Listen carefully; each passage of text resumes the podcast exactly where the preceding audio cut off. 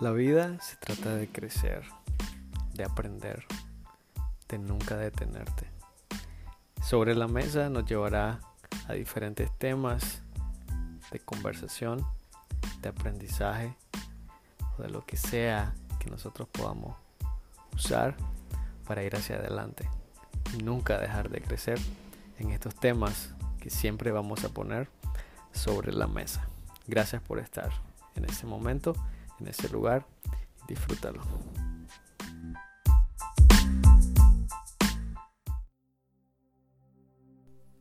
Un saludo para todos, bienvenidos muchachos y bueno, todos los que nos escuchan, ¿cómo están? Bienvenidos a un nuevo episodio de Sobre la Mesa. Estamos hablando sobre esta primera temporada, hablando de principios de interpretación bíblica, eh, lo que es conocido eh, comúnmente como hermenéutica. El día de hoy vamos a continuar con nuestro principio número 7, que ese principio número 7 es bastante interesante, ¿verdad? Pero además súper importante. Entonces estamos hablando del principio de distinción, así que póngase cómodo, póngase listo para aprender y coja sus audífonos o lo que sea que, donde sea que esté escuchando su dispositivo y estamos listos para aprender el día de hoy. Entonces, para comenzar, vamos a ver la última distinción de este principio número 7. La última distinción es algo que nosotros a veces pasamos por alto y creo que es uno por los cuales muchas eh, religiones, por decirlo así, o muchas sectas también eh, están, además de que están confundidos, están confundiendo. Eh, lo lamentable de esto es que yo sé que hay muchos eh, de los que nosotros conocemos o personas cercanas que no hacen esta distinción a la hora de que ellos están leyendo, a la hora que nosotros inclusive estamos leyendo. A veces no notamos esta distinción que vamos a ver el día de hoy. Entonces, ojalá que tengamos el ánimo para poder aprender y poder eh, interpretar mejor de una forma correcta para que nosotros podamos crecer, para que adoremos a Dios pero sobre todo para que hagamos crecer a los demás y ayudemos a los demás en ese crecimiento espiritual. El principio del día de hoy es una distinción entre tres grupos eh, que existen en la Biblia y que existen en nuestro mundo desde el inicio. La distinción es entre los judíos, los gentiles y la iglesia de Dios. Debemos distinguir entre estas clases, eh, grupos separados, por decirlo así. Entonces aquí nosotros vemos algo súper importante sobre este principio. No todos los pasajes están dirigidos para estos tres grupos de personas. O no todos los pasajes aplican para estos tres grupos de personas. Entonces aquí tenemos los tres. Los primeros son los judíos. Eh, el número dos son eh, los que no son judíos, en este caso los gentiles, y también, ¿verdad? Tenemos el tercero, la iglesia de Dios. Entonces, esta distinción y este episodio va a tratar sobre eso. Entonces, ¿quiénes son los judíos? Los judíos son los descendientes de tres personas, por decirlo y, no generalizarlo. Eh, son descendientes de tres personas. La primera persona es Abraham, la segunda persona es Isaac y la tercera persona es Jacob. Los descendientes de Abraham eh, por medio de Ismael y Esaú, ustedes recuerdan que él tuvo estos dos también, eh, no se llaman judíos, de hecho no se les llama judíos, hoy en día eh, son otra nación que no se les llama judíos. Entonces, solamente para que sepamos que ahí solamente tenemos a Abraham, Isaac y Jacob. Ismael y Esaú, ellos no son judíos y incluso en la Biblia no se les llama como judíos. Entonces, ¿qué necesito yo para ser judío? Ok, para ser judío yo necesito ser descendiente de Abraham. Ok, no soy descendiente de Abraham. Entonces, ¿puedo ser descendiente de Isaac? Eh, bueno, tampoco. Y tampoco soy descendiente de Jacob. Por lo tanto, si no soy descendiente de uno de ellos, yo no soy un judío. ¿Cómo puedo ser un judío entonces? Solamente si soy parte de uno de estos tres personajes, ¿verdad? Que nosotros encontramos en la Biblia. Entonces, además de judíos, este grupo de personas también eran conocidos por dos nombres más. Eh, uno de ellos lo podemos encontrar en el libro de Génesis, en el capítulo 14. Ahí nosotros podemos revisar, ¿verdad?, cómo se le llamaba a, Abraham. Abraham se le llama, bueno, ahí si ustedes lo leen, eh, a él eh, se le llama hebreo, porque era la lengua que ellos utilizaban también. Entonces, Abraham fue el primer hebreo, por decirlo así, y eso quiere decir que él fue el primer judío. Entonces, si eras descendiente de Abraham, eras un judío o eras un hebreo, que al final es básicamente lo mismo. Entonces ahí podemos ver esa distinción eh, interesante. Ahora, aquí, ¿verdad? Nosotros no somos judíos. Ahora, eso es algo que está muy claro, yo sé. Pero esa distinción es algo que nosotros debemos de tomar siempre en cuenta. La distinción de los judíos y gentiles y la iglesia. Aquí nosotros podemos ver, hay un tercer nombre que se le da a los judíos, eh, continuando con, con este primer grupo de personas. Ese tercer nombre fue por medio de Jacob.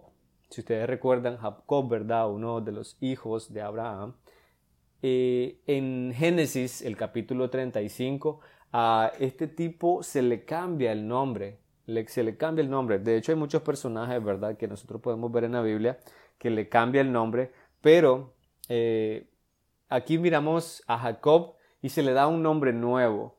Y de hecho es uno de los nombres que más se utiliza para llamar a este grupo de personas. En este caso, nosotros vamos a hablar sobre Israel.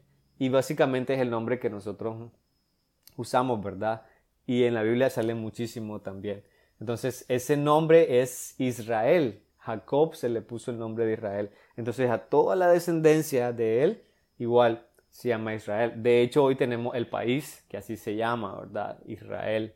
Y los que son de Israel son unos israelitas. Entonces, ahí miramos los tres nombres. El primero es judío, el segundo es hebreo y el tercero es israelita. Ahora, ya miramos este primer grupo de personas. Escuchemos cuál es el segundo grupo de personas. El segundo grupo de personas son los gentiles. Ahora, son la gente de todas las naciones, con la excepción la nación de Israel. Entonces, ¿qué son los gentiles? Todas las personas que no son israelitas, todas las personas que no son judíos, todas las personas que no son hebreos. Si no sos, si no un judío, perdón, sos un gentil, común y corriente. No, no es cierto. Pero sí, si no sos un judío, sos un gentil. En el libro de Efesios nosotros podemos ver, ¿verdad? Algo que, bueno, Efesios 11, Efesios capítulo 2, perdón, el versículo 11, nosotros podemos notar algunas palabras que salen ahí, ¿verdad? Y que hacen distinción. Bueno, lo vamos a leer solamente para que quedemos un poco claros eh, acerca de, de lo que dice el verso y cómo hace distinción entre estos grupos de personas. Dice así, por tanto, eh, Efesios capítulo 2, versículo 11. Por tanto, acordaos de que en otro tiempo vosotros, los gentiles, ahí está el primer grupo de personas, en cuanto a la carne, erais, erais perdón, llamados incircuncisos por la llamada circuncisión hecha con mano en la carne. El primer grupo de personas, la incircuncisión, en este caso son los gentiles. Versículo 12. En aquel tiempo estabais sin Cristo, alejados. Ya miramos algo súper importante ahí. Nosotros como gentiles en aquel tiempo éramos alejados éramos personas que estábamos en el otro costado de la ciudadanía de Israel y ajenos a los pactos de la promesa, sin esperanza, sin Dios en el mundo. Versículo 13. Pero ahora en Cristo Jesús, vosotros que en otro tiempo estabais lejos, habéis sido hechos cercanos por la sangre de Cristo. Y aquí nace el tercer grupo. Pero solamente para aclarar aquí, en este pasaje podemos aprender que los gentiles, en este caso los llama como la incircuncisión, y los judíos, en este caso los de la circuncisión, que ahora están en Cristo son una nueva persona, un nuevo hombre. En otras palabras, un nuevo grupo, un nuevo cuerpo. Ahora, ¿cómo se llama este tercer grupo que se crea? Este tercer grupo se llama la iglesia. Entonces, la iglesia está compuesta de judíos y de no judíos o gentiles. La iglesia no es ni judía ni gentil, sino es una creación nueva formada por Dios de ambos. Ya se los dije, judíos y gentiles. El único común entre ellos es que han sido salvos por la fe en Cristo Jesús. Ese es el único requisito para poder pertenecer al tercer grupo, que es la iglesia. Entonces, cuando una persona es salva, no importa si es judío o si es gentil, esta persona llega a ser miembro de la iglesia. Entonces aquí nosotros podemos, ya tenemos los tres grupos completos, los judíos, los hebreos y la iglesia.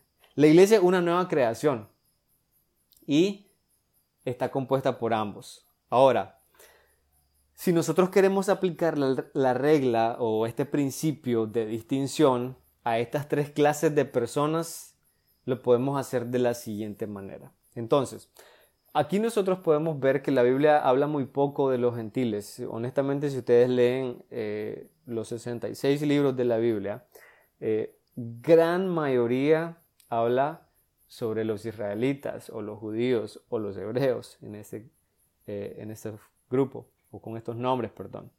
Entonces, la Biblia habla muy poco acerca de los gentiles.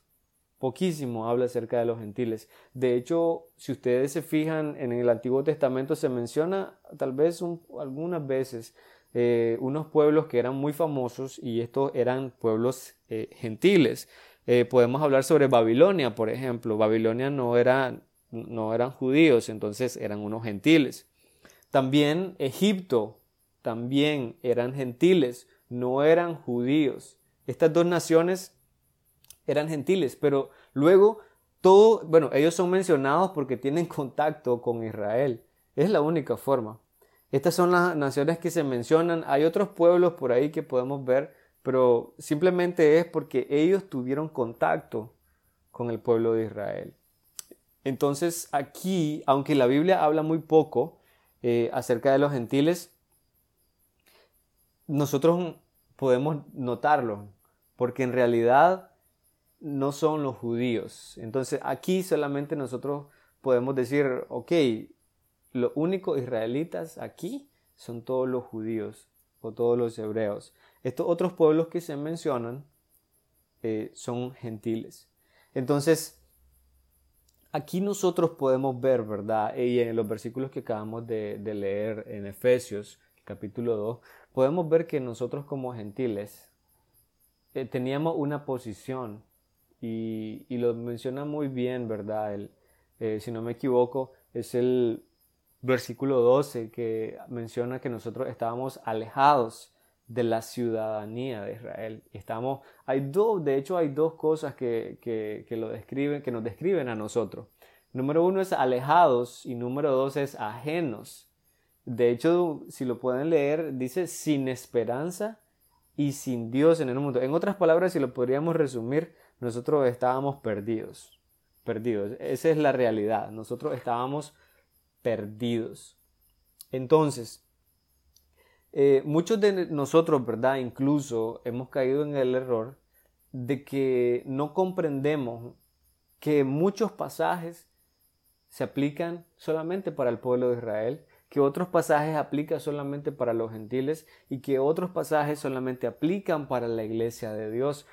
A veces nosotros aplicamos toda la Biblia para todos los tres grupos y eso es un problema de interpretación. Este principio me dice a mí que hay secciones, que hay pasajes específicamente para un grupo de personas y que hay pasajes que no se pueden aplicar para todos los tres grupos, hablando de los tres grupos, ¿verdad? Eh, judíos, gentiles y la iglesia.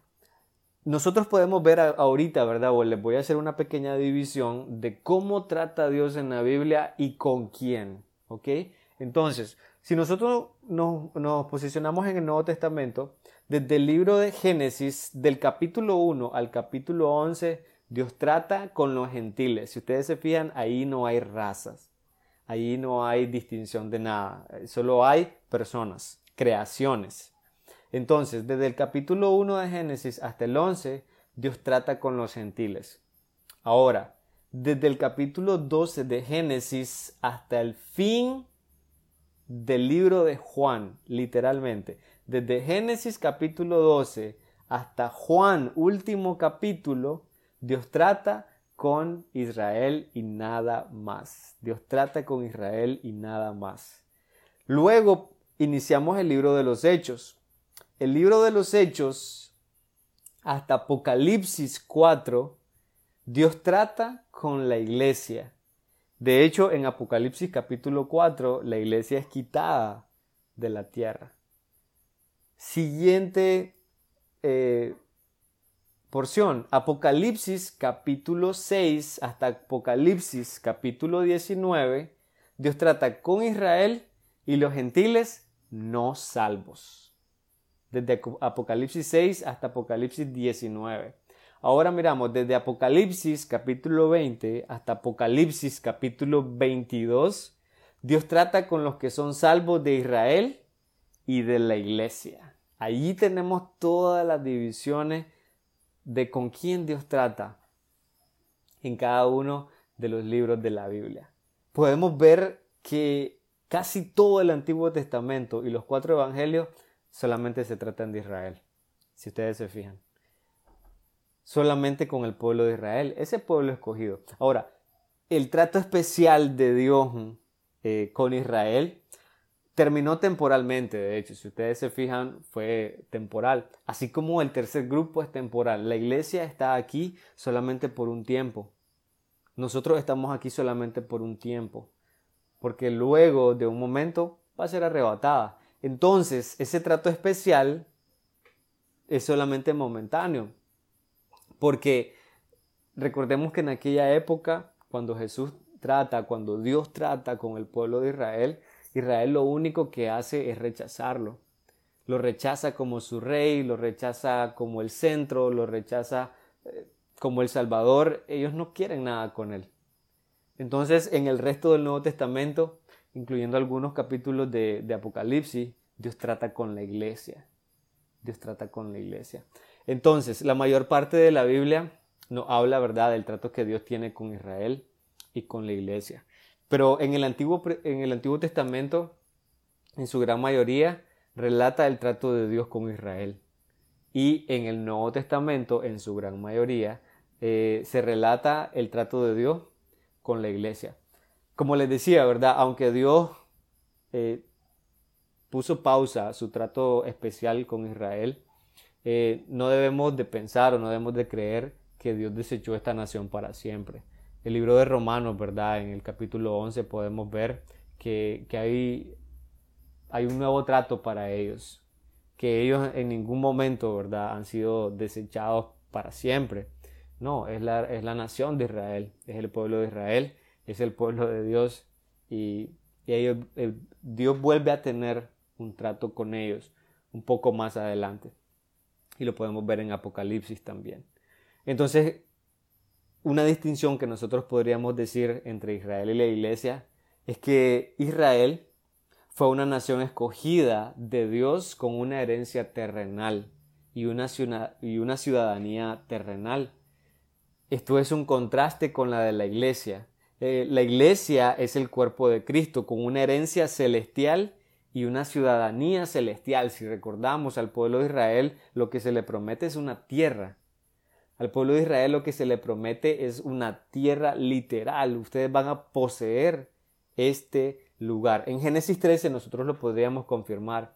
Génesis 13, el versículo 14 y el versículo 15 dice, y Jehová dijo a Abraham, después que Lot se apartó de él, alza ahora tus ojos y mira desde el lugar donde estás hacia el norte y el sur, y al oriente y al occidente, porque toda la tierra que ves la daré a ti y a tu descendencia para siempre. A ellos se les promete algo palpable, algo terrenal.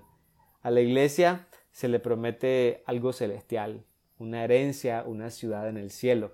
Cuando Jesús estuvo aquí en la tierra, dijo, yo voy a ir y lo voy a llevar donde yo estoy. Voy a ir a construir una casa para que estemos todos juntos y allá vamos a estar todos, vamos a vivir para siempre. Entonces ahí miramos esa distinción.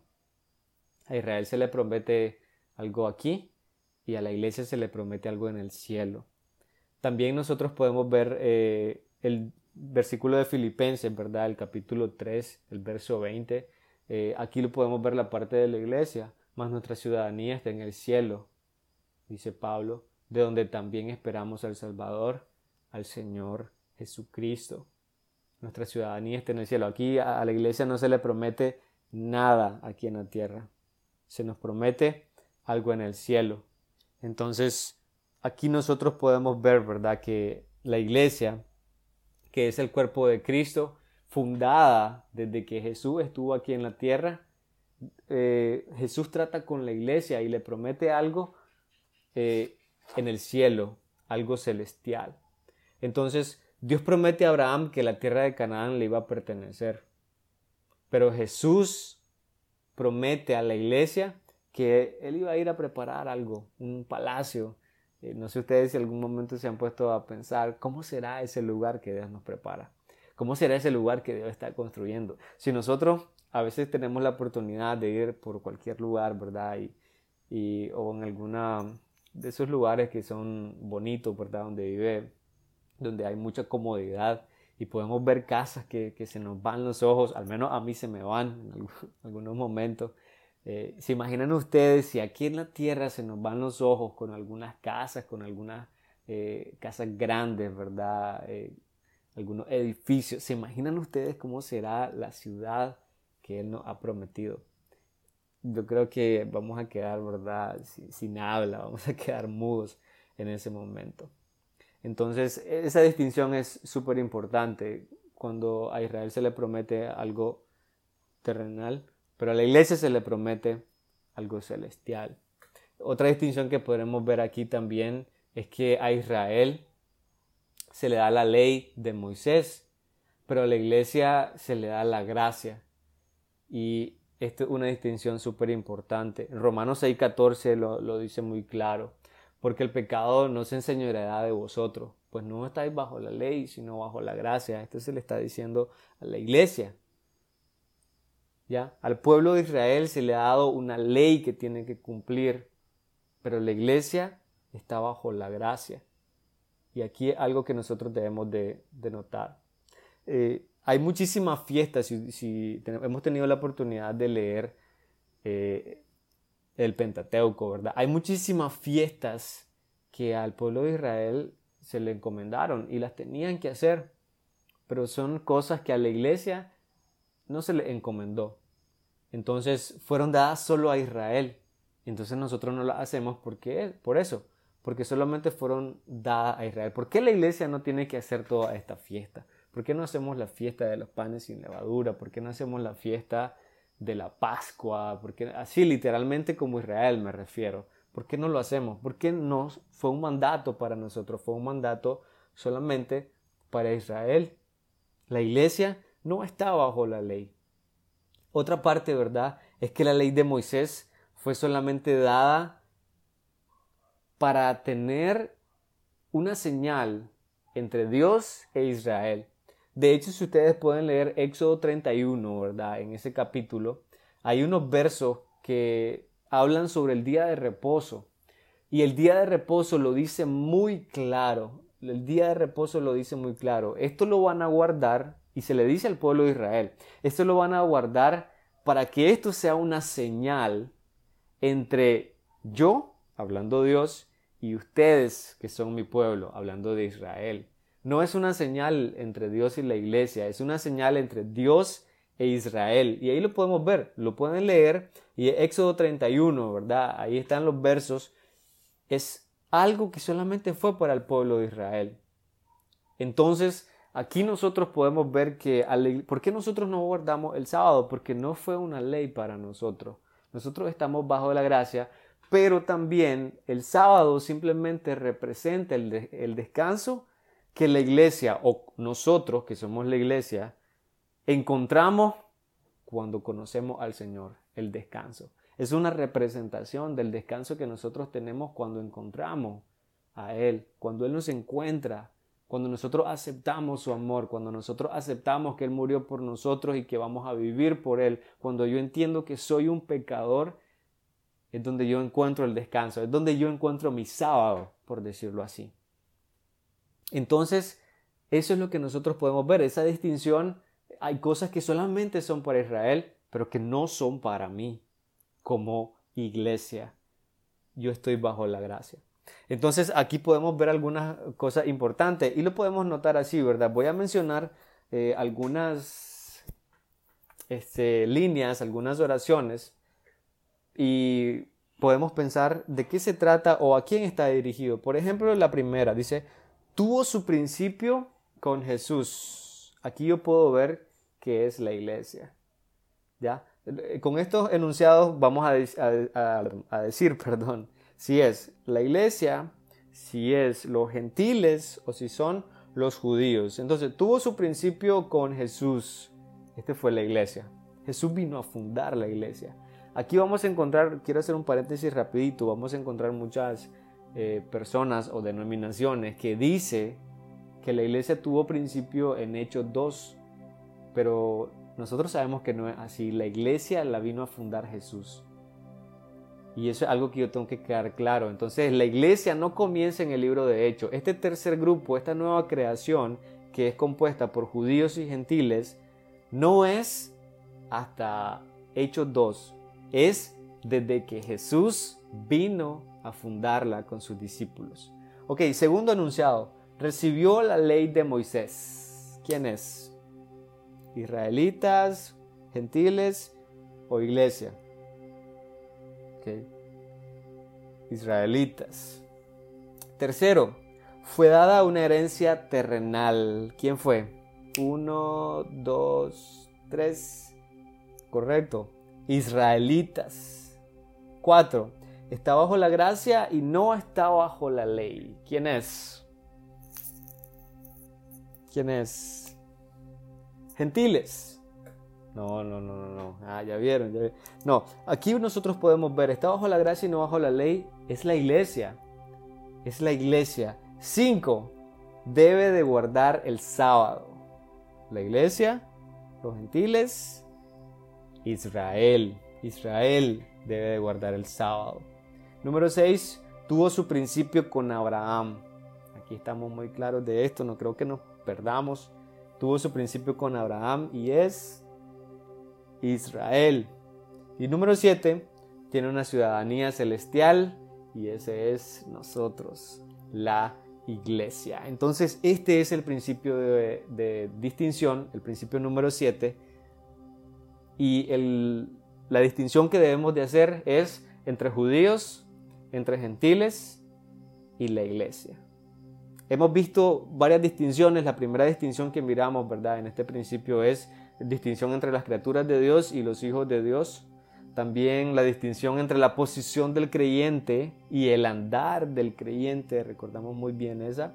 También la otra distinción era sobre la salvación y las recompensas. Y la que miramos o escuchamos, perdón, el día de hoy es los judíos, los gentiles y la iglesia de Dios. Ojalá que podamos, hayamos podido, perdón, ojalá que disfrutamos de, de aprender y de tener este tiempo para, para saber un poquito más de cómo puedo yo entender mejor la Biblia.